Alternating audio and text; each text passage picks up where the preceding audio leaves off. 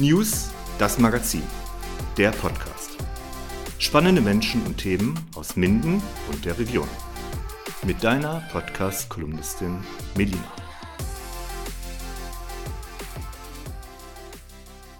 Heute begrüße ich bei der News das Magazin Herr Heino Nordmeier. Herr Nordmeier, um einen kleinen Einblick zu bekommen in Ihre äh, wundervolle große Welt, stellen Sie sich doch einfach mal unseren Podcast-Zuhörern vor. Ja, mein Name ist Heine Nordmeier, bin mittlerweile 60 Jahre alt, ähm, bin hier in Minden gewesen, Leiter der Feuerwehr. Am 1. Juni habe ich das Amt aufgegeben, bin eigentlich kein Mindener Urgewächs, sondern bin ein Ur-Hannoveraner. Bin 2007 hier nach Minden gekommen, um den Job hier bei der Feuerwehr anzufangen bin eigentlich äh, ja, gebürtiger Hannoveraner, habe lange Zeit bei meinen Eltern auf dem Hof in Garbsen, Osterwald gelebt. Und äh, ja, so bin ich dann über diese Schiene Feuerwehr Hannover ähm, dann eben zur Feuerwehr hingekommen. Dazwischen gab es noch Stationen in Baden-Württemberg. Und ja, das ist so im Kurzen und Ganzen erstmal mein Lebenslauf. Wie gesagt, ich war verheiratet, habe zwei Kinder im Alter von 26 und 22 Jahren. Und ja, das eigentlich so erstmal zum Grundsätzlichen. So der grobe, grobe Einblick. Sie haben mir ja Ihre Feuerwehrkarriere einmal schriftlich zukommen lassen. Ich war sehr beeindruckt, weil ich der Vielfalt mir gar nicht äh, ähm, mir gar nicht klar war, äh, was, was man da alles erreichen kann, welche Wege man gehen kann. Da sind Sie ja wirklich ein blendendes Beispiel. Jetzt waren Sie ja so lange Zeit, jetzt über 40 Jahre, waren Sie im Feuerwehrthema auch drin. Sie haben gesagt, auch zu Anfang mal, als wir gesprochen haben, dass Sie bei der Freiwilligen Feuerwehr damals schon angefangen hatten.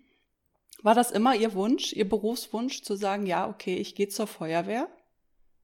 Ähm, es hat sich entwickelt. Es hat sich quasi aus dem Hobby entwickelt. Ich bin 1975 zur Jugendfeuerwehr gekommen, damals auch Mitgründer. Das war die Zeit, äh, wir hatten in der Ortsfeuerwehr in Osterwald noch keine Jugendfeuerwehr. Dann irgendwann kam unser Ortsbrandmeister, der Chef der Feuerwehr dort, äh, bei mir zu Hause oder bei Eltern vorbei und sagte, ja, wir brauchen eine Jugendfeuerwehr und äh, ich war in dem Alter, da noch mitmachen zu können. Und so war das eigentlich äh, überhaupt kein Thema. Und dann bin ich halt, dann haben wir uns irgendwann auf dem Samstagnachmittag getroffen und haben im Grunde genommen diese Jugendfeuerwehr gegründet. Und dann war ich eigentlich stolz wie Bolle, äh, als ich das erste Mal diesen blauen Overall gekriegt habe und die Schiffchen dazu und den ersten roten Helm von der Feuerwehr. War schon eine beeindruckende Geschichte. War aber dann noch nicht so ganz äh, mein Berufswunsch. Das hat sich eigentlich dann über die Zeit mehr oder minder entwickelt. Ich habe äh, als gelernt habe ich Kraftfahrzeugmechaniker.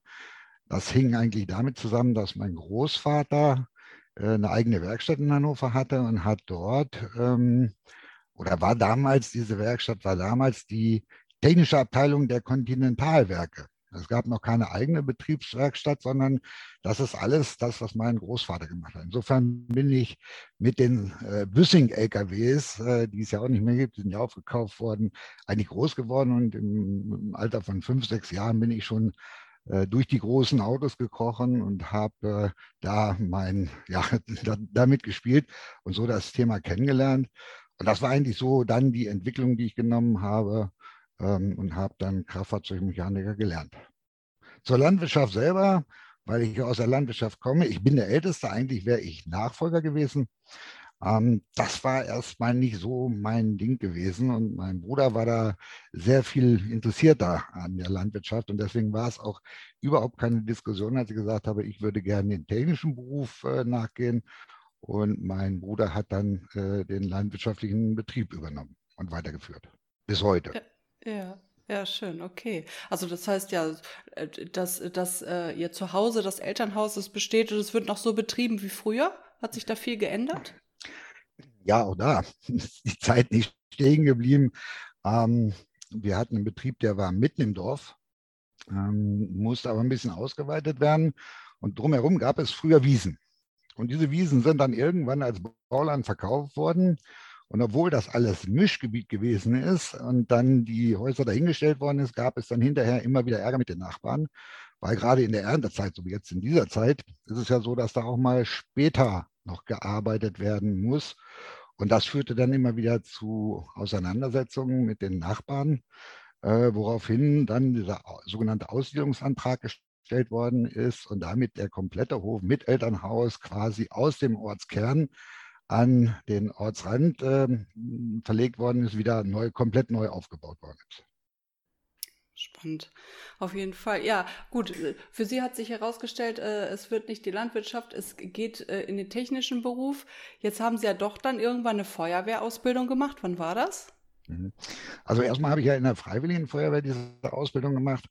Und dann, dann kam irgendwann dieser Punkt, ähm, wo ja, meine Großmutter eigentlich, auch äh, die, die den Betrieb gehabt haben, weil den habe ich nicht übernommen. Also ich habe die Ausbildung gemacht. Danach äh, ist mein Großvater schwer krank geworden. Er konnte die Zeit nicht den Betrieb weiterführen, äh, hat den verpachtet. Dann hat die Conti auch selber umgestellt und es wurde also dieser Vertrag auch gekündigt. Es war nicht mehr diese Vertragswerkstatt. Und das war dann eigentlich sehr schwierig, diesen Betrieb dann auch weiterzuführen als, ich sag mal, kleiner äh, Betrieb, ohne dass man sich in irgendeiner Weise an irgendein großes Autohaus hängt. Ähm, so, und dann kam meine Großmutter eigentlich und sagte, hier, da sind Stellen frei bei der Berufsfeuerwehr. Du bist so einer Freiwilligen Feuerwehr. Ja, und es ist eigentlich schon in der Zeit der Freiwilligen Feuerwehr so ein bisschen gewachsen, wo ich gesagt habe, Mensch, das könnte ich mir auch vorstellen, das kann ich ja den ganzen Tag machen. Also dieses Hobby war das richtige Hobby für mich und so habe ich dann eigentlich entschieden, ja, du bewirbst dich erstmal in Hannover und schaust mal, ob du da eine Chance kriegst. Und es hat funktioniert, sodass ich 1983 bei der Berufsfeuerwehr in Hannover angefangen habe. Super. Wenn Sie jetzt so auf die Ausbildungszeit zurückschauen, Sie haben ja jetzt wahrscheinlich auch sehr viele begleitet, so durch die Ausbildung ähm, in den letzten Jahren. Hat sich da viel verändert äh, an, an Einstellungstests, an wie, wie die Auf Ausbildung aufgebaut ist bei der Feuerwehr oder ist es, bleiben die da schon bei altbewährten? Beides. Also es gibt sowohl altbewährte Dinge, die immer wieder äh, dabei sind. Das muss auch so sein. Das können wir gleich nochmal besprechen, warum wir nicht alles, was altbewährt ist, auch gleich umschmeißen können und nur in neue Dinge. Aber es hat sich sehr viel verändert in Richtung ja, körperliche Eignungsfähigkeit. Auch das war, wurde bei uns geprüft. Bei uns gab es äh, die Leistung des Sportabzeichens. Die wurden beim Einstellungstest abgefragt und die mussten erbracht werden. Umso besser man war, umso mehr Punkte hat man natürlich auch gekriegt. Heute gibt es einen Einstellungstest, der ist äh, von der Sporthochschule in Köln entwickelt worden. Und äh, er ist gendergerecht. Er ist für beide Seiten, also für Männlein, Weiblein und divers, muss man ja heute sagen, auch ähm, dabei. Und äh, so, dass da auch gleiche Voraussetzungen, gleiche äh, Rechte für alle sind. Und äh, das hat sich dann schon verändert. Was die Ausbildung angeht, auch da sicherlich immer neue Dinge. Wir sind da auch sehr äh, am Zahn der Zeit, was Löschtechniken angeht. Wir haben an, in den 40 Jahren ganz andere Löschtechniken gehabt. Was wir vorher mit viel Wasser erledigt haben, machen wir mit viel Intelligenz, sage ich heute mal. Und äh, dann wird man natürlich auch äh, da immer wieder neu geschult und neu gemacht. Und ähm, auch die Wissenschaft, wir haben also auch äh, teilweise Hochschulen, die für dieses Thema arbeiten und daraus die Ergebnisse, die entwickeln, fließen natürlich dann auch in die Ausbildung ein. Aber das Grundsätzliche ist, ähm, dass äh, immer noch das Wasser mit den Schläuchen transportiert wird, wir immer noch Manpower brauchen, wir zwar Robotertechnik einsetzen können, ähm, aber wir auf die äh, Kameradinnen und Kameraden, die Mitarbeiter, also die Feuerwehrfrauen und Männer nicht verzichten können.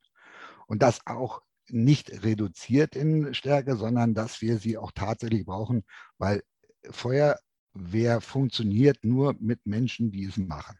Mhm. Klar, und die bereit sind, das zu machen. Das ist natürlich auch das ein Knochenjob. das, das, ist eine ganz ja, große es, Herausforderung, es ist, es, ja, genau. auch für die Zukunft. Mhm, genau. Ja. ja, spannend. Jetzt habe ich gesehen, Sie waren zu Ausbildungszwecken auch in verschiedenen deutschen Städten unterwegs. Wie war das für Sie äh, zu reisen dann auch, so von dem ländlichen auch rauszukommen und einfach andere Städte mal zu sehen? Vielleicht, vielleicht muss man das auch im Zusammenhang erstmal erklären. Was ist Ausbildung? Wie viel? Ich habe insgesamt drei verschiedene Ausbildungsbereiche in der Feuerwehr gehabt. Das, was Sie anfangs schon sagten, äh, bei der Feuerwehr ist noch alles möglich. Ich habe also im sogenannten mittleren Dienst angefangen, habe dann die Ausbildung zum gehobenen Dienst gemacht und letztendlich auch noch die Ausbildung zum höheren Dienst, also das zweite Staatsexamen noch abgeschlossen. Das alles ist in der Karriere der Feuerwehr auch heute noch möglich. Es wird zwar zunehmend schwerer, aber es ist möglich. Insofern habe ich erstmal diese Grundausbildung gemacht, habe dann eine ganze Zeit als Feuerwehreinsatzkraft in Hannover gearbeitet. Und dann gab es dort ein Auswahlverfahren, ähm, dem ich mich gestellt habe, um die Laufbahn, den Laufbahnwechsel zu machen. Und in dem Augenblick, als das äh, passiert ist und ich die Zusage bekommen habe, da ging es natürlich darum, nochmal drei Jahre Ausbildung zu machen. Und die zogen sich dann tatsächlich über mehrere äh, Stationen bundesweit oder auch im Ausland, äh, wo man dann äh, Praktikas absolvieren musste. Bei mir waren es drei Jahre und jeweils ein halbes Jahr in die einzelnen Fachrichtungen der Feuerwehr. Also da war, ging es nicht nur um den Brandschutz mit äh, den Löschfahrzeugen rauszufahren, das Feuer auszumachen, sondern es ging um den Bereich Ausbildung, Fortbildung, Personalrekrutierung. Es ging um den Bereich vorbeugender Brandschutz, das heißt, äh, die Begutachtung von Bauten zu machen, dort die Maßnahmen festzulegen. Natürlich ging es auch um die operativ-taktischen äh, Dinge, den Einsatzdienst abzuwickeln. Ähm, aber auch was dazu kam, war Verwaltung. Und so bin ich eigentlich durch die verschiedensten Städte gegangen. Und das war hochinteressant. Das war ähm, ein anderes Bild, äh, als was man von der Feuerwehr schlechthin kennt. Man kommt dann in andere Bereiche und man darf und kann über den Tellerrand hinausschauen und kann sich äh, ja äh, mal vergleichen, was hat man zu Hause bei sich in seiner Feuerwehr gesehen und was machen die anderen. Und äh, das führt dann dazu, dass der, ja, der, der, der, die Sichtweise eine ganz andere werden kann und dass man viele Dinge mitnehmen kann. Ähm, nicht alles, was man hat, äh, viele neigen dazu, dann zu sagen, ja, die anderen machen alles besser. Nein, sie machen es anders. Und jetzt muss man gucken, ob man mit dem anders seine gute Leistung noch ein bisschen wieder äh, verbessern kann. Und das war das, das Spannende an der ganzen Geschichte. Neue Leute kennenzulernen, das ist sowieso für mich das A und O. Ich, ich, ich arbeite gerne mit Menschen zusammen. Ich kann nicht nur im Büro sitzen. Aber so lernt man viele kennen und Feuerwehr ist ein unheimliches Netzwerk. Bundesweit, europaweit, überall. Und äh, da es ist eine große Familie und äh, das macht einfach Spaß, das zu tun. Natürlich muss man sagen, ich hatte kleine Kinder, als ich das gemacht habe. Die Zeit fehlt natürlich, wenn man ein halbes Jahr wirklich unterwegs ist in den verschiedensten Städten. Ähm, da verliert man natürlich auch zu Hause etwas. Man ist nicht jeden Abend zu Hause. Und wenn man dann am Wochenende zu Hause ist, dann sitzt man wahrscheinlich noch über die Bücher, weil es mussten Facharbeiten geschrieben werden. Das Ganze wurde ja auch bewertet. Und am Ende äh, gab es dann im Grunde genommen noch eine Prüfung, äh, Examensprüfung, wo das Ganze dann nochmal komplett in aller Breite geprüft worden ist nach drei Jahren. Äh, es war stressig genug. Hm, Aber Spaß hat es trotzdem gemacht und die Eindrücke vor allem. Ne? Ich habe ja. die Möglichkeiten gehabt, zweimal an einer Küstenstadt zu sein. Einmal war ich in Lübeck und das andere Mal war ich in Rostock, kurz nach der Wende. Äh, auch sehr interessant, auch nochmal aus der Richtung etwas mitzubekommen. Auch da war nicht alles schlecht, was den Brandschutz angeht. Teilweise waren die, da die, dadurch, dass die auch eine Brandursachenermittlung machten, in der alten DDR-Zeit waren die auf dem Sektor wesentlich weiter als wir. Bei uns macht die Polizei, damit haben wir überhaupt nichts zu tun. Mhm. Die haben teilweise solche Brandstellen analysiert, die haben Proben genommen, die haben das analysiert und das fand ich auch sehr interessant und sehr äh, ähm, ja auch, auch Wissens, äh, die hatten einen gewissen Wissensfortschritt bei diesen Dingen. Mhm. Ja, das hört, hört, sich auf jeden Fall äh, sehr vielfältig an, äh, was Sie jetzt, Sie hatten eben gesagt, dass zu dem Aufgabenbereich der Feuerwehr ja nicht nur Brandschutz äh, ähm, gehört ähm, und Brände löschen, ich glaube, wir Laien, also ich würde mich jetzt mal als Laie bezeichnen, äh, wir wissen auch, dass sie auch mal eine Katze vom Baum holen. Aber äh, wenn Sie mal einfach so ein bisschen zusammenfassen würden, was Sie denken, was wir, wir Laien nicht wissen, was, was den Aufgabenbereich der Feuerwehr noch alles umfasst, was wäre das? Also die Katze im Baum ist ja immer dieser Parade, ist das Paradebeispiel dafür. Natürlich, Brandschutz ist in erster Linie das, was äh, zählt, was, was nach außen wirkt und was man auch sieht, wo die Berichterstattungen sind, wenn da Flammen aus dem Hause kommen, muss etwas getan werden. Es ist ein rein technischer Beruf und es ist sehr viel äh, auf der technischen Seite zu machen. Das heißt, äh, wir haben, oder, oder drücken wir es mal einfach aus, immer da, wo man nicht weiter weiß, wo etwas ziemlich den Bach runtergeht, in Anführungsstrichen, wo es kritisch wird, wo ruft man an bei der Feuerwehr? So, und dann fahren wir raus. Und das ist die technische Hilfeleistung, die weit mehr und viel mehr Zeit in Anspruch nimmt, ähm, wo wir eigentlich ja, so wie es mir gerade eben auch passiert ist mit der Technik, um uns hier vernünftig zu verständigen, äh, erstmal gucken müssen, was, was tun wir, was können wir tun? Und entweder wir können es selber tun oder wir wissen zumindest oder kennen jemanden, der einen kennt, der weiß, wie es geht. Aber wir helfen. Und das ist, das ist, das ist eigentlich diese, diese Kernbotschaft. Es ist nicht nur die, die, die Brandbekämpfung, das Feuer auszumachen, sondern äh, Feuerwehr ist Helfer in der Not. In jeglicher Hinsicht erstmal. Sicherlich können wir nicht alles, das wäre unmöglich, da wären, wir äh, Übermenschen. Aber wir können zumindest gucken und überlegen, was können wir tun. Und deswegen haben wir auch in der Regel technische Berufe bei uns. Wir stellen Leute ein, die technische Berufe haben, die vielfältig sein können. Vom Maurer bis zum Klempner ist alles dabei, aber die auf ihre Art und Weise ihr Erlerntes mit einbringen können um dann in diesen Situationen ja genau diese technischen Fähigkeiten, diese Hintergrund, dieses Hintergrundwissen und, und, und damit reinbringen können, das zeichnet eigentlich diesen, diesen Job aus. Er ist nie langweilig, er ist nicht fokussiert auf ein einziges Ding, sondern er ist unberechenbar. Man weiß in jetzt nicht, was die nächste Minute bringt und wie diese ganze Sache gestaltet ist. Auch die Brände sind nicht gleich und sind, sind immer gleich, sondern auch da sind immer wieder neue Faktoren zu beachten, äh, sei es drum von der Einsatzkraft bis hin zu mir zum Einsatzleiter. Aber das ist, das ist die spannende Feld und die, die, dieses Ungewisse, irgendwo hinzufahren und erstmal da zu stehen. Und vor allem, wir haben keine, ich sage das immer beispielhaft, wir haben keine Chance und keine Zeit, erst einen Stuhlkreis zu bilden, Karten zu schreiben und wie könnten wir es jetzt machen, sondern wir müssen ankommen und dann muss entschieden werden. Und zwar in ganz kurzer Zeit. Und dann muss ich zusehen, dass äh, die Einsatzkräfte, die ich habe, dementsprechend auch gesteuert werden, dass sie genau das tun, damit wir am Ende sehr schnell Personen retten können. Das ist die erste und das ist die wichtigste Aufgabe, die wir haben. Alles andere steckt dahinter. Aber die, die, das Spektrum ist so breit, äh, da gibt es keine Grenzen. Und das ist halt auch so ein bisschen das, was diesen Beruf so leidenschaftlich macht. Und, und Feuerwehr ist, ist Leidenschaft. Das ist einfach mehr als nur einen Job zu machen. Ja, ja, das hört man bei Ihnen auf jeden Fall. Und wenn man den Lebenslauf erstmal gesehen hat, wie vielfältig Sie da immer im Einsatz waren, dass Sie natürlich auch äh, Projekte in Angriff genommen haben, dass Sie äh, bei Hochwassereinsätzen mit dabei waren. Wie war das für Sie? Das sind auf der einen Seite äh, sagt man natürlich auch wieder spannend, klingt erstmal blöd, aber ja, man fährt dahin. Äh, man will helfen. Man sieht natürlich dieses, diese Naturereignisse, diese Naturkatastrophen, was da passiert, was, äh, nehmen wir mal Hochwasser, was Wasser anrichten kann.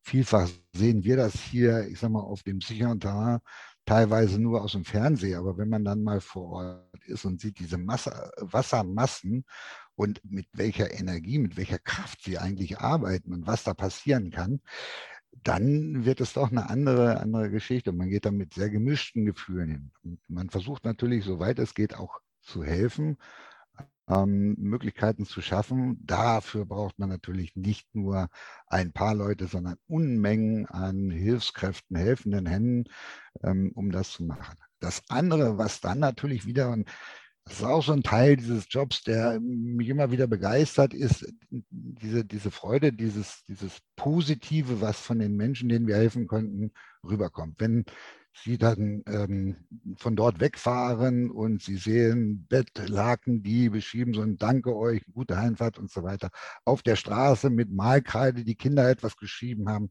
Das sind Eindrücke, das vergessen sie nie wieder und das ist auch emotional. Und äh, da, da merken sie schon, dass sie dann auch so ein bisschen, ja, für sich selber so ein bisschen, das, das kribbelt, das, das, das ist da. Und wenn das dann gewesen ist, trotz allem der Schäden, die da entstanden sind und das Leid, was da gewesen ist. Aber das ist doch wieder so eine Geschichte, die ihn dann immer, immer wieder neu sagt, ja, guter Job, richtig gemacht. Ja, immer wieder Kraft gibt, ne? Und auch ja. äh, nach dem, was man alles auch sehen muss, Kraft gibt, um zu sagen, ich mache weiter. Waren Sie, waren Sie an Punkten, wo Sie sagen, okay, jetzt, ich glaube, das schaffe ich jetzt nicht mehr? Also das Letzte oder das Größte, was, was mir eigentlich widerfahren ist, und sagen wir mal so, solche Dinge sind auch abhängig vom Lebenszyklus, wo man gerade ist. Wenn ich da in dieser äh, nochmal zurückzukehren auf diese Reisetätigkeit. Ähm, ich war da am Donnerstagabend, am Donnerstag noch zu einem Verkehrsunfall in Rostock draußen. Äh, da ist jemand von der Autobahn abgekommen, ist äh, verunfallt. leider konnten wir ein Leben nicht mehr retten. Ähm, dann stellt sich heraus, der ist von der Rückreise von irgendeinem so Arbeitsplatz gewesen. Und Sie sind in der gleichen Situation, dann am nächsten Tag fahren Sie nach Hause. Dann werden solche Dinge natürlich wesentlich mehr und man, man macht sich Gedanken dazu. Das Zweite ist, äh, wenn Sie kleine Kinder haben und Sie kommen zum Unfall hin und da finden Sie irgendwo noch so einen äh, Kindersitz, der rausgeschleudert ist und Sie machen sich dann Gedanken, gibt es da noch ein Kind oder auch das schon erlebt, dass äh, leider Gottes auch äh, Kinder mit dem verunfallten Fahrzeug gesessen haben. Das sind Dinge, äh, das ist natürlich auch äh, schwierig dann umzusetzen man muss, und das machen wir eigentlich auch in vielen Gesprächen, auch nach den Einsätzen, wir haben also auch dementsprechend psychologisch geschulte äh, Einsatzkräfte, die sich dann noch da äh, mit auseinandersetzen. Ähm, man muss vorsichtig sein und gucken, kommt es an und wie weit lässt man das ran. Man muss sicherlich erstmal in der Aktion bleiben. Und da kann ich Ihnen sagen, das höre ich aber auch von anderen, solange wie die Aktionen sind, ähm, läuft man in so einer Art Maschinerie. Das ist klar Schubladendenken. Erst danach kommt das Problem, wenn man sich über diese Gedanken, Dinge Gedanken macht. Und dann ist es hilfreich, wenn die Kolleginnen, Kollegen, Kameradinnen, Kameraden äh, zusammensitzen und das Ganze noch besprechen und man da so ein bisschen Abstand bekommt. Ich sage immer so eine Dreitagesregelung. Nach drei Tagen muss man wieder schlafen können.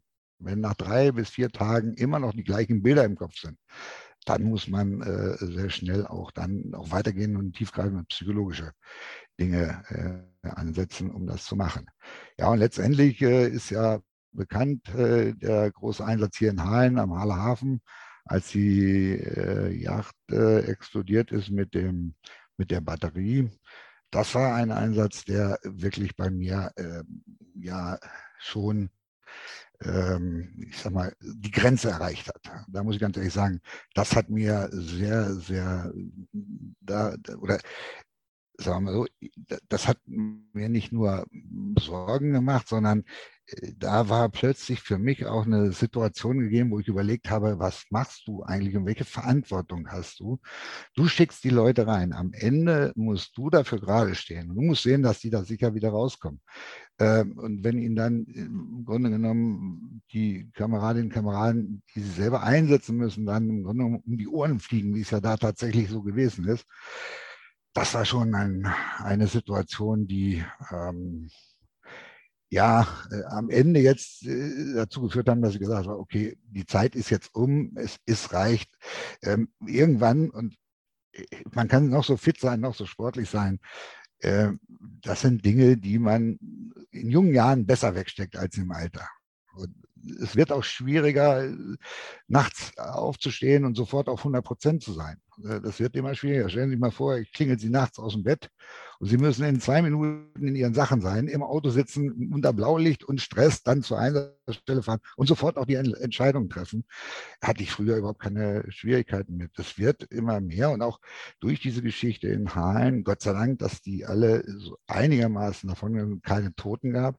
Aber das hat bei mir schon, äh, da habe ich gemerkt, es ist jetzt grenzwertig. Es, es ist jetzt Zeit, Verantwortung auch mal abzugeben ähm, und äh, damit, damit sie in, in, in schnellere Denkprozesse wieder einsteigt.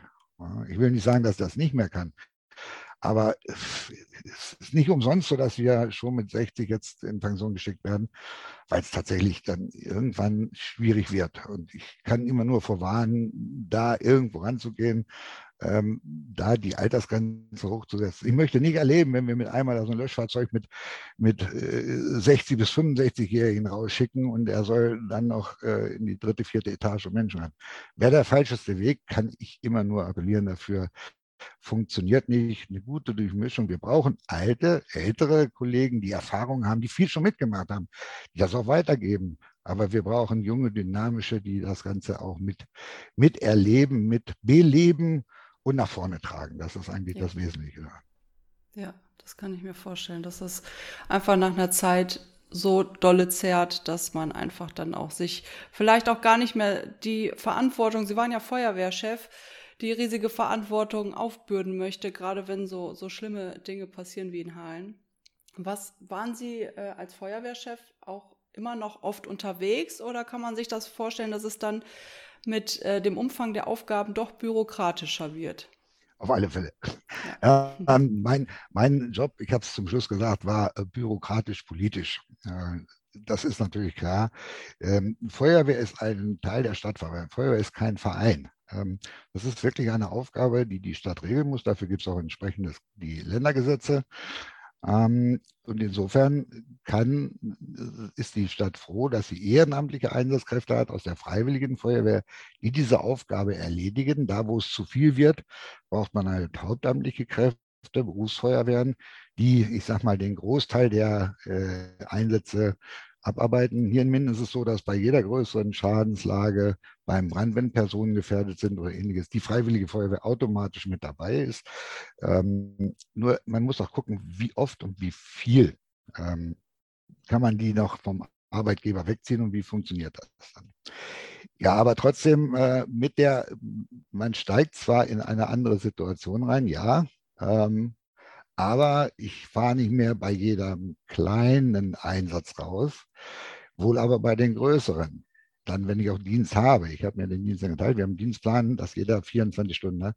Also ich muss nicht rund um die Uhr da sein und mit bei jedem Einsatz mitfahren.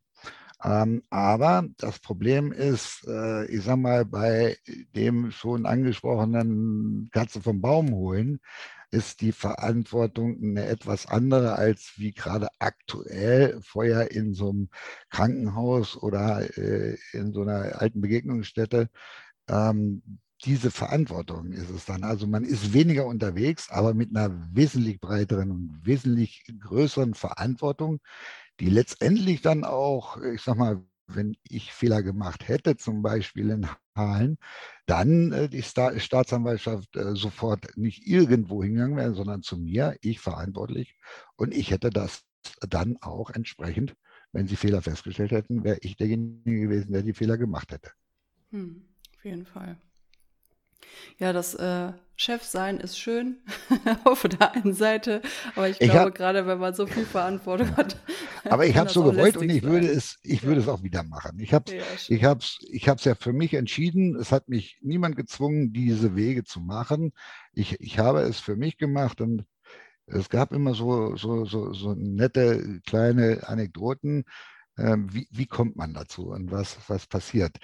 Ähm, schon in der Ausbildung war es so, dass irgendwann ja der Zeitpunkt der Prüfung da war und ähm, naja, ich war so mit meinen Berichtsheften nicht unbedingt der Schnellste und immer nach vorne. Und äh, mein äh, damaliger Meister sagte dann, naja, okay, er glaubt zwar nicht, dass ich die Prüfung bestehe, aber er will mich mal zulassen. Er hat dann diese ganzen äh, schnell fertig gemachten Berichte unterzeichnet und äh, ich habe diese Prüfung übrigens mit einem Buchpräsent als Drittbester abgeschlossen. So. Das war äh, im Grunde genommen, zog sich dann weiter fort, auch äh, bei der Feuerwehr und äh, da gab es Situationen und deswegen erzähle ich die gerne, wie sowas zustande kommt, wie das selber motivierend ist. Ähm, wir hatten vier Wachabteilungen, davon waren drei im 24-Stunden-Dienst und die vierte Wachabteilung war äh, alle drei Monate hatte die einmal Tagesdienst. Und da wurden zum Beispiel Krankenwagen mitbesetzt oder Kurierdienste mitbesetzt oder man half in anderen Wachabteilungen urlaubsmäßig aus als junger Mensch oder jüngerer äh, hat man natürlich zugesehen, dass man 24-Stunden-Dienst hat, damit man zwei, drei Tage Freiheit hinterher und nicht jeden Tag hin musste. Ich habe dann festgestellt, in einem Jahr bin ich jedes Mal im Tagesdienst gewesen, also nie auf eine andere Wachabteilung gekommen. Und dann habe ich mich mal hingesetzt und habe die Wachbücher gewälzt und habe festgestellt, also der und der Kollege waren das ganze Jahr in 24-Stunden-Dienst. Warum bin ich in Tagesdienst? Warum ist das nicht gleich? Mein damaliger Chef hat, äh, nachdem ich das dann angemerkt habe, mich dann in sein Büro geholt und hat gesagt, äh, was ich denn da machen würde. Ich sage, ja, ich wollte das einfach mal vergleichbar machen und transparent, warum, wieso, weshalb. Wenn ich das, was ich da jetzt machen wollte und gemacht habe, machen will, dann müsste ich, so war das, nämlich so sagte er, zeigte, hier auf seinem Stuhl sitzen. Okay? Ja, wo er recht hat, gesagt, hat er recht. gesagt, getan. Als er in Pension war, war ich auf der gleichen Stufe wie er. Sehr gut. Ja. So, das, sind, das sind also so, so Motivationen, Anekdoten, die, die dazu, für, äh, dazu beigetragen haben, dass ich da hingekommen bin. Wo ich, also im Grunde genommen habe ich immer geguckt, was eine Stufe erreicht, ja, aber dann, wo, wo ist die nächste Leiter? Das ist auch so ein bisschen, so ein bisschen Problem, ja, immer wieder noch eine Stufe weiter, immer noch ein bisschen weiter.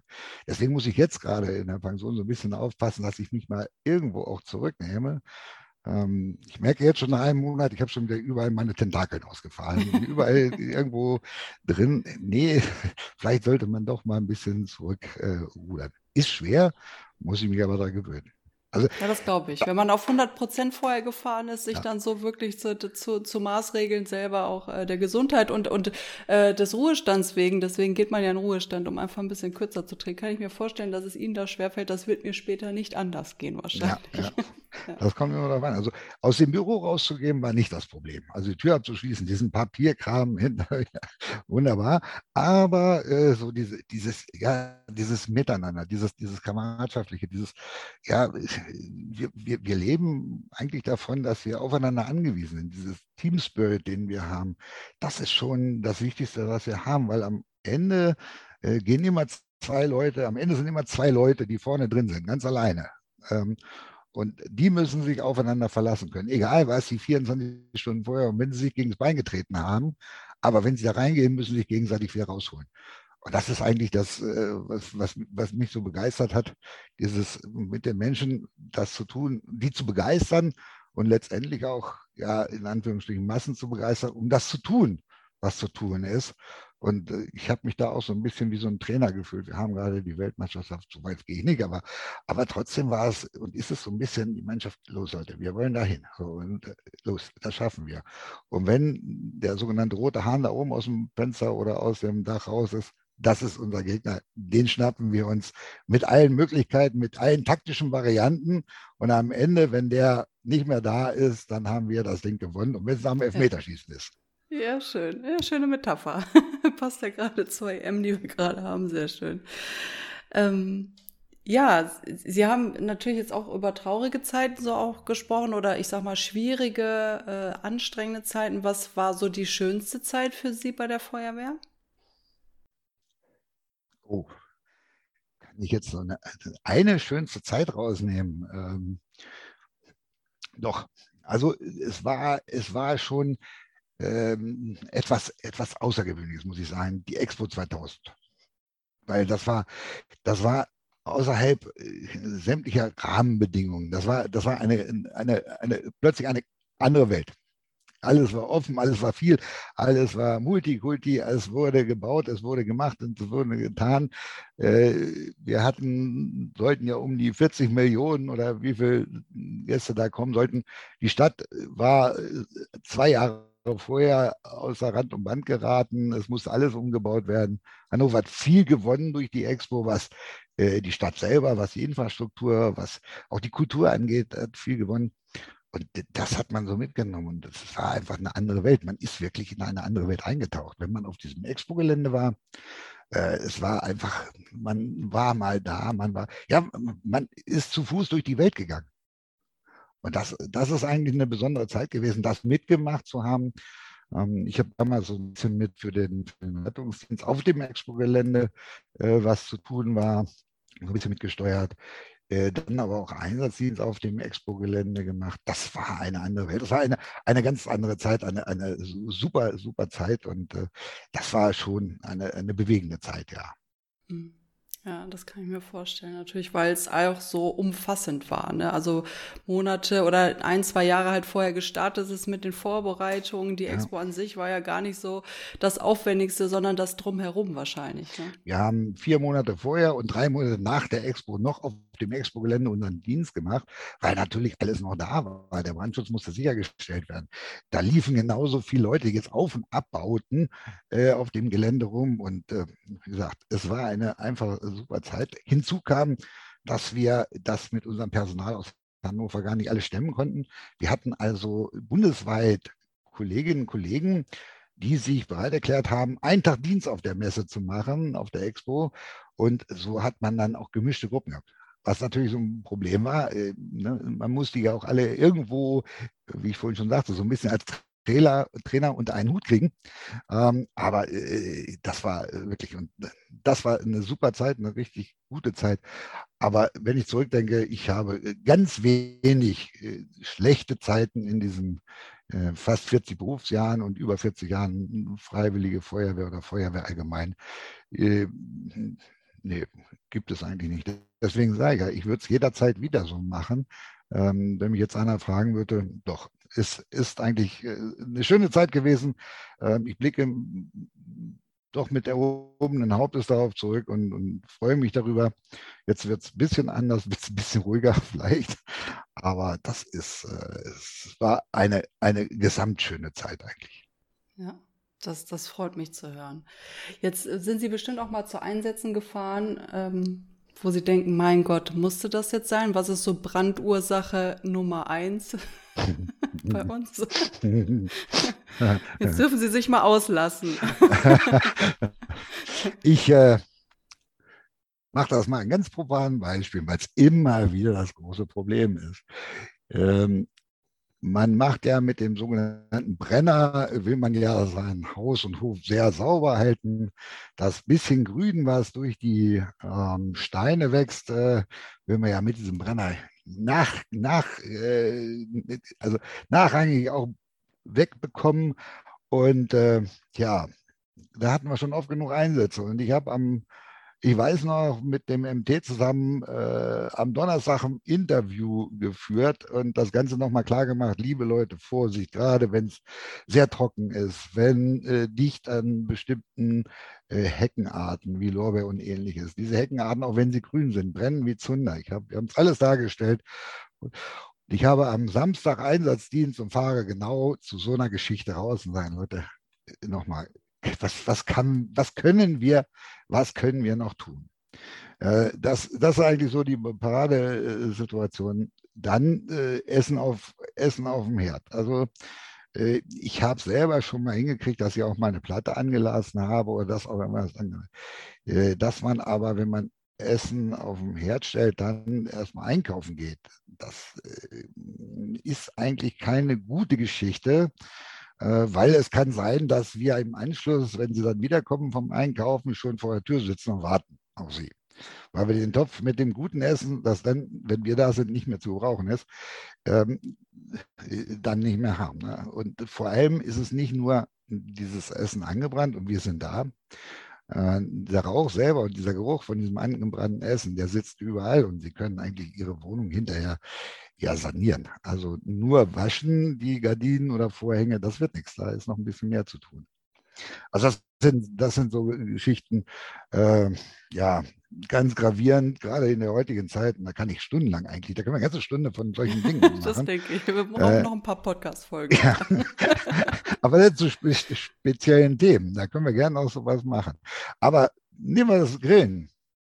Nach wie vor, noch immer, gibt es immer wieder Unfälle, mit, mit Grillsituationen, nicht nur, dass sie da irgendwas noch nachkippen, sondern dass sie äh, ja den Grill irgendwo hinstellen, wo er dann umkippt oder ähnliches und die heiße Kohle auf den, auf den Beinen ist äh, sicherlich nicht die schönste äh, Geschichte im Sommer, weil es sehr, sehr lang anhaltend und nachwirkend. Das sollte man tun, nicht sagen. Das sind so Situationen, ja, ich habe auch nichts dagegen, man kann auch ein Bier zu trinken, aber der, der am Grill steht, sollte da sich sehr weit zurückhalten, bis der Grill auch weg ist. Kinder sowieso das große Problem. da können wir, wie gesagt, da, es gibt so viele Sachen. Richtig, ja. aber der ist ja gerade dann Brandschutzbeauftragter. Der, der am Grill steht, ist Brandschutzbeauftragter. Und der muss, äh, der, der, muss genau. seiner Verantwortung also sind, auch bewusst das sind, sein. Das sind so Situationen, wo man dann sagt, okay, ähm, das kann man, das sind Dinge, wo man wo so, so, oft drüber gesprochen worden ist, wo so oft wieder und wieder damit gesprochen und immer noch passiert ist. Das ist das Schlimme. Ja, da können wir machen, was wir wollen. Das passiert immer noch wieder. Ja, das stimmt, ja. Ja, aber das sind schon mal ein paar gute Tipps. Passt ja auch gerade zur aktuellen Grillsaison. Ja, mal, ja diese Brandschutztipps, da könnten wir echt mal, weil da gibt es, ich sag mal, von dem Wohnhaus, äh, wo sie sind, Türen und Fenster geschlossen lassen und, und, und. Da gibt es so viele Dinge, die man da noch mit reinbringen kann. Ähm, das stimmt schon. Ja, ja, das ist auf jeden Fall spannend und wie gesagt, manche Einsätze auch komplett unnötig, denke ich mal. Jetzt äh, sind Sie ja von Hannover damals ähm, nach Minden gezogen. Sie wohnen jetzt auch aktuell in Minden und haben mhm. jetzt auch nicht das Bedürfnis, wieder zurückzuwandern. Diese Frage habe ich jetzt oft genug gestellt bekommen. Nein. Echt? Okay.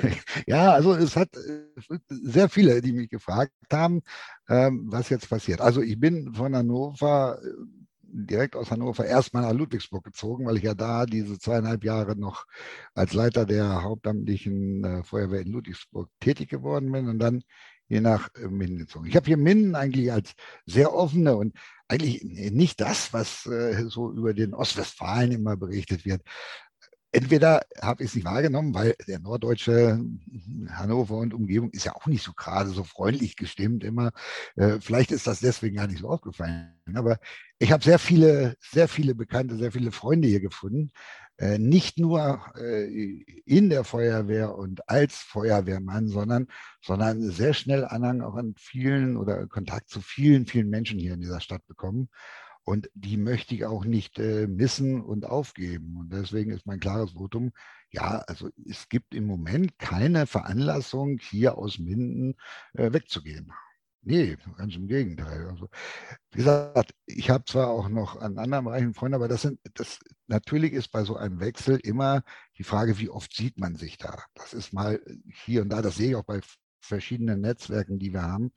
Ähm, und jetzt habe ich da natürlich auch wesentlich weniger Kontakte. Und wenn ich jetzt irgendwo wieder hingehe, würde ich dann neu anfangen. Also ich bin seit 2007, 2004 äh, weg von Hannover. Ähm, seit, 2000, seit 1994, 95 aus meinem Elternhaus ausgezogen, 85, äh, 85, so, 85 ausgezogen. Das heißt, meine bekannten Freunde, meine Schulfreunde kenne ich zwar noch, aber auch nicht mehr so intensiv. Die Zeit in Hannover eine sehr schöne Zeit äh, gewesen. So, dann ist man da weg und da werden die Kontakte dann auch weniger. Und das muss man alles wieder aufbauen. Und wenn man jetzt, wenn ich jetzt zurückziehen würde, würde ich wieder bei Null anfangen. Und deswegen, nicht deswegen hier zu bleiben, weil ich mit den Menschen hier einfach klarkomme. Und ich finde es einfach toll. Ich finde die Stadt toll hier. Ich habe mich hier absolut wohlgefühlt. Das hat man, glaube ich, dann auch aus der, der Situation gesehen, wie ich meinen Job gemacht habe. Das muss einhergehen. Ähm, das war leider in Ludwigsburg nicht ganz so. Okay, ja, schön, dass Sie hier ja Ihre Heimat auch gefunden haben, so ja. dass äh, der Ort, wo, wo Ihr Herz auch dran hängt. Ne? Was ja. ist so, ja. was ist so, wenn jetzt nicht gerade Corona äh, uns äh, unstimmig macht? Was, was machen Sie hier gerne in der Region? Also eigentlich alles, was es gibt, von Sport, Freizeit gestalten, äh, die Stadt genießen, im Café zu sitzen, äh, an der Weser zu sein. Äh, ich bin dann auch noch viel mit den ich bin auch in einem Verein direkt drin, das sind die Haller Kranzreiter, kommt mir natürlich sehr nah, weil ja, aus der Landwirtschaft, äh, ich bin mit Pferden auch groß geworden. Also ich bin zwar kein Reiter mehr da und werde auch da nicht mitreiten, aber auch da diese Kameradschaft wieder, dieses, dieses, dieses Miteinander, dieses, ja, herrlich, dann hier Bürgerbataillon äh, über viele Jahre. Ich habe immer gesagt, solange wie ich als Leiter der Feuerwehr damit für die größte ehrenamtliche Einrichtungen in Minden zuständig bin, werde ich nicht irgendwo in, beim Bürgerbataillon mit, mitmachen in irgendeiner Kompanie. Das ist jetzt hinfällig. Das ist natürlich jetzt im Moment, äh, So, äh, nochmal, das, das sind alles so, so Dinge, die, die, die man hier in Minden findet, eigentlich von der, von der Bürgerschaft her, also ein, eine super Geschichte. Und ich kann manchmal so äh, ja, Aussagen, die getroffen werden, die teilweise in der Zeitung stehen oder so, was ist alles schlecht an unserer Stadt? Ich kann das, ich kann nur das Gegenteil behaupten. Natürlich das eine oder andere. Geben gefällt irgendetwas nicht, äh, aber vom Grundsatz her ist es lebenswert und liebenswert. Das glaube ich ja. schon hier. Ja, das denke ich genauso wie Sie. Jetzt wollte ich Ihnen eigentlich eine Frage stellen, wo ich denke, die hat Ihnen bestimmt jetzt in letzter Zeit auch jeder wieder gestellt. Deswegen formuliere ich die Frage um. Was möchten Sie in Ihrem Ruhestand nicht machen? regelmäßig morgens, regelmäßig morgens um 6 Uhr aufstehen. Ja, okay, das finde ich gut. Das ist eine schöne Zielsetzung. ja, also gut, wenn wir jetzt wenn wir jetzt einen Termin anders nicht machbar haben, wir müssen um sieben anfangen, okay, das ist das einmal. Aber nicht irgendwo jetzt etwas machen, äh, nichts gegen die Zeitung und nichts gegen den MT, aber ähm, zum Beispiel MT austragen morgens um 5 Uhr schon durch die Gegend. Niemals, das ist vorbei. Ja.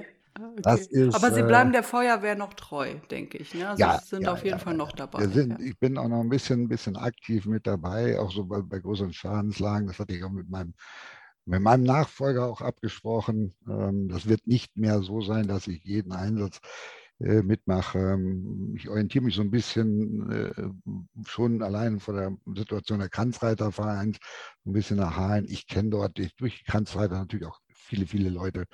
Und äh, das ist eigentlich so äh, das, was ich so mir vorstelle.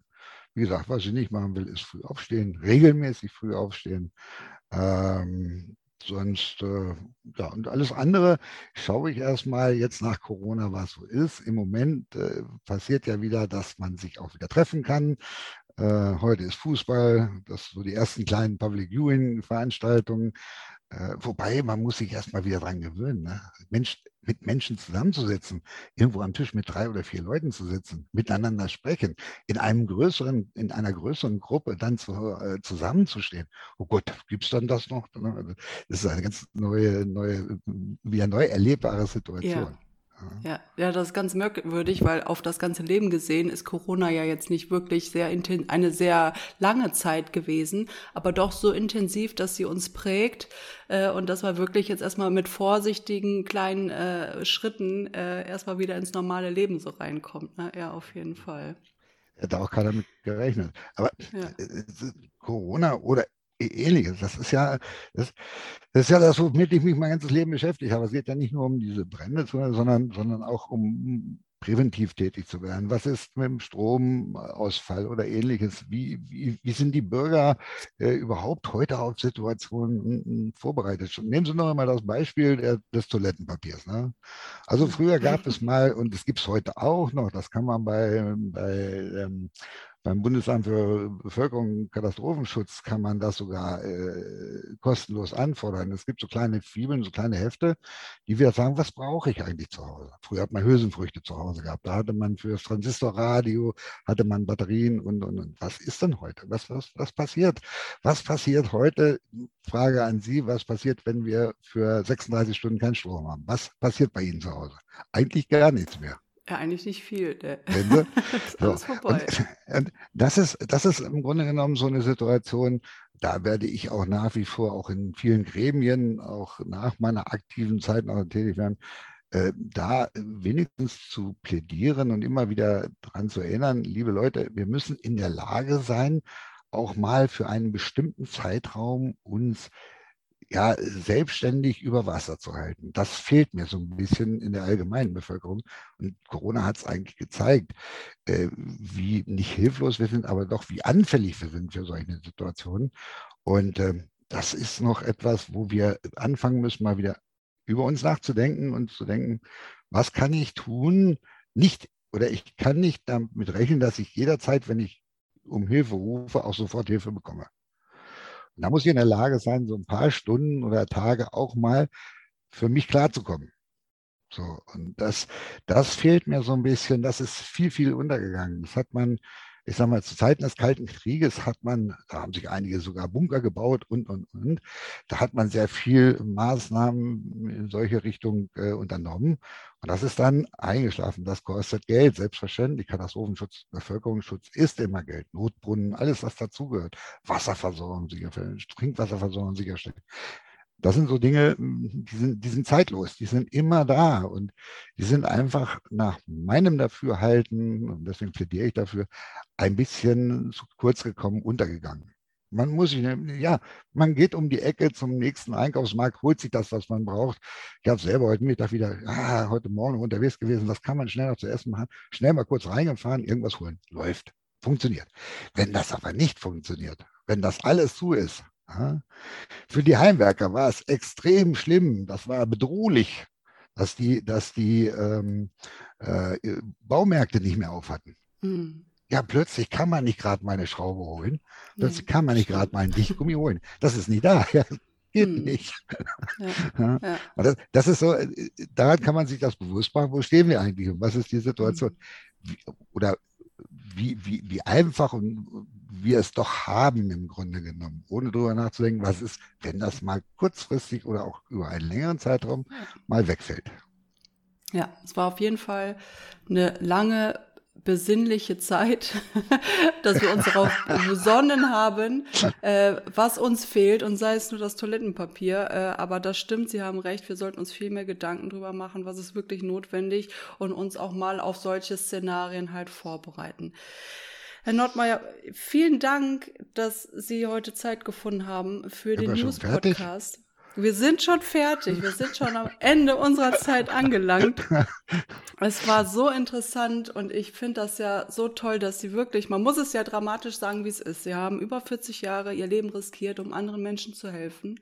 Das muss man ja mal sagen und äh, dafür danken, danke ich Ihnen im Namen aller ähm, und finde das ganz toll, dass es Menschen gibt wie Sie, die äh, ihr Leben wirklich ähm, einem Beruf widmen, der wirklich sehr herausfordernd ist und gefährlich. Und dass Sie das äh, mit so viel Leidenschaft noch heute erzählen und wenn Sie zurückblicken.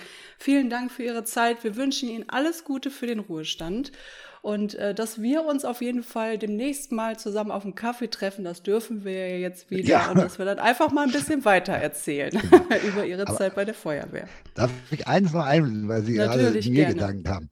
Dieser Job funktioniert, und das hatte ich zwischendurch gesagt, funktioniert nur mit den Menschen, die dabei sind. Und deswegen kann ich nur appellieren, sowohl hauptamtlich als auch ehrenamtlich. Leute, geht zur Feuerwehr. Von der Kinderfeuerwehr bis zur Jugendfeuerwehr machen so viele Dinge, auch für die Kleinsten, für die Kinderfeuerwehr. Das ist eigentlich, da bringen wir alle dann in die Richtung zur Feuerwehr hin. Es macht einfach Spaß. Es ist toll, tolle Kameradschaft.